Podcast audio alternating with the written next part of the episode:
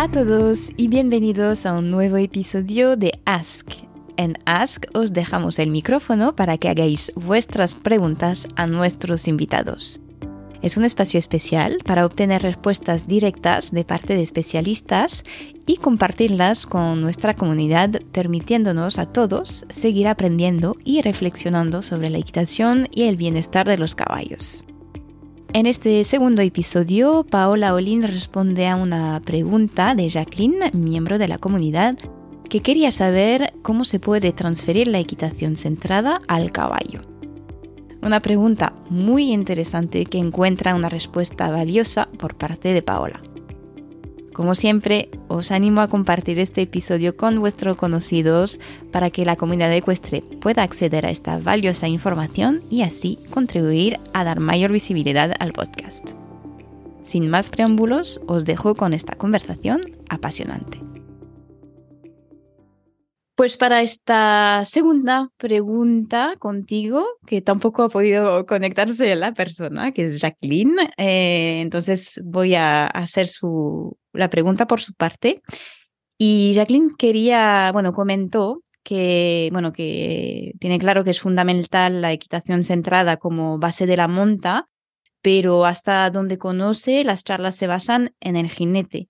Y quería preguntarte cómo transmitir esto al caballo y más si se trata de un caballo complejo. Es una pregunta bastante general a lo mejor, pero no sé si puedes ayudarla y darle algunas pautas aquí. Es súper interesante, es súper, mm. súper interesante porque mm, es de, de, de eso que se trata que por qué ponemos enfoque, por qué empezó Sally Swift a poner enfoque. Y hoy en día, pues bueno, eh, claro, hay más métodos que, que, que, nacen de la equitación centrada, pero van evolucionando quizás más y tal, que empiezan también a hablar del caballo, pero en los libros de Sally Swift ya se habla del caballo. Y a ver, cuando educamos al jinete según estos principios básicos tan importantes que es el equilibrio y el equilibrio eh, son los cubos de construcción y una línea vertical verdadera, nada de ángulos raros, porque se ha llegado a aceptar líneas verticales, podemos ir a cualquier pista de escuela de equitación o de, de, competición, se ha llegado a aceptar líneas verticales verdaderamente falsas, que pasan por líneas verticales, que están muy por detrás. ¿vale? Entonces, eh, la equitación centrada habla de alineación para conseguir un equilibrio y fue pues pionero en entender que esta alineación es esencial para que nos podamos mover, porque estamos diseñados para movernos con una alineación correcta y tiene que ver con el core verdadero, que es, son los músculos psoas y el diafragma. ¿vale? Así que si seguimos montando, esto es un, pequeño paréntesis, pero si seguimos montando con una línea, vertical falsa y nos envían al, eh, al gimnasio a hacer eh, abdominales y sigo montando con mi línea vertical y dorso arqueado, mi psoas sigue sin funcionar. Entonces, la equitación centrada te enseña a montar de una manera alineada, a poder usar incluso la, la, respiración y em, como ayuda principal de conseguir cosas del caballo y haciendo la, la educación al jinete, el caballo ya, eh, ya mejora.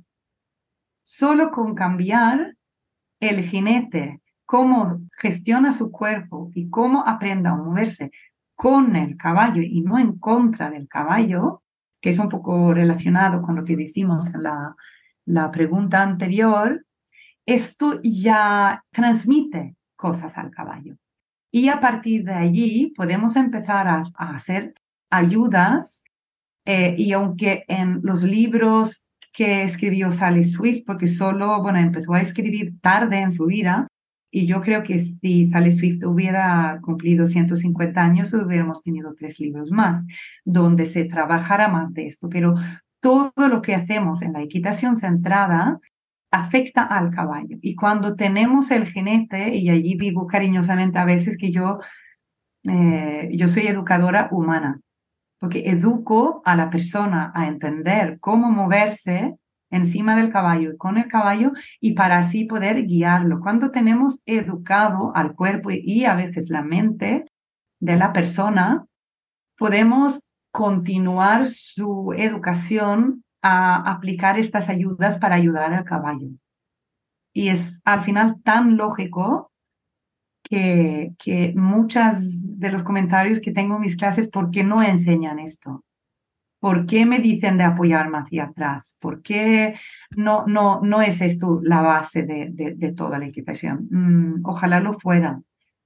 Eh, porque realmente ayuda a los caballos. Y solo, y yo he hecho clases que hago una foto con la mala postura, corrijo el jinete, la próxima vuelta y seguimos sin trabajando el caballo y el caballo va de invertido al inicio de una reunión correcta solo con el cambio de la postura. Así que trabajando la equitación centrada ya trabajas el caballo mm, prácticamente automáticamente.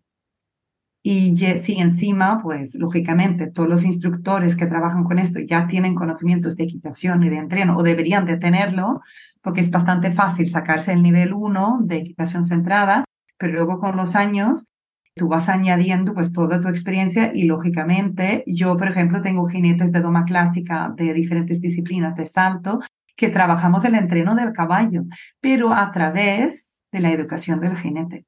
Así que súper buena pregunta. De hecho, es, era importante. Sí, es cierto, es un poco como el si quieres ver, eh, empezar a ver un cambio en tu caballo, empiezas a cambiar tú mismo.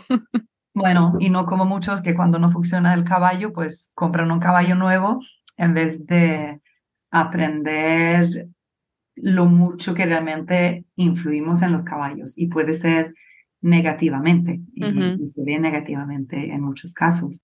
Y los caballos obviamente tienen sus problemas, pero si el jinete aprende a gestionar primero su propio equilibrio y equilibrio no tiene necesariamente que ver con haber aprendido a no caerse. Un equilibrio correcto es una buena alineación que permite que el caballo se mueva.